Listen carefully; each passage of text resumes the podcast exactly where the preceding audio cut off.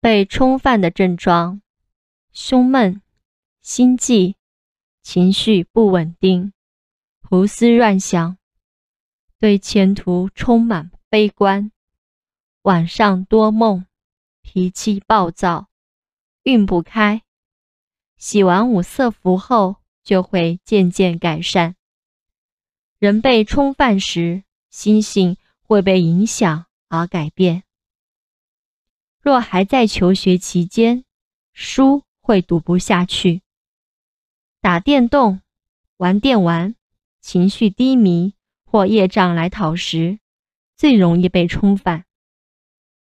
若冲犯是业主菩萨找来的，则要将业力圆满，才能渐渐改善。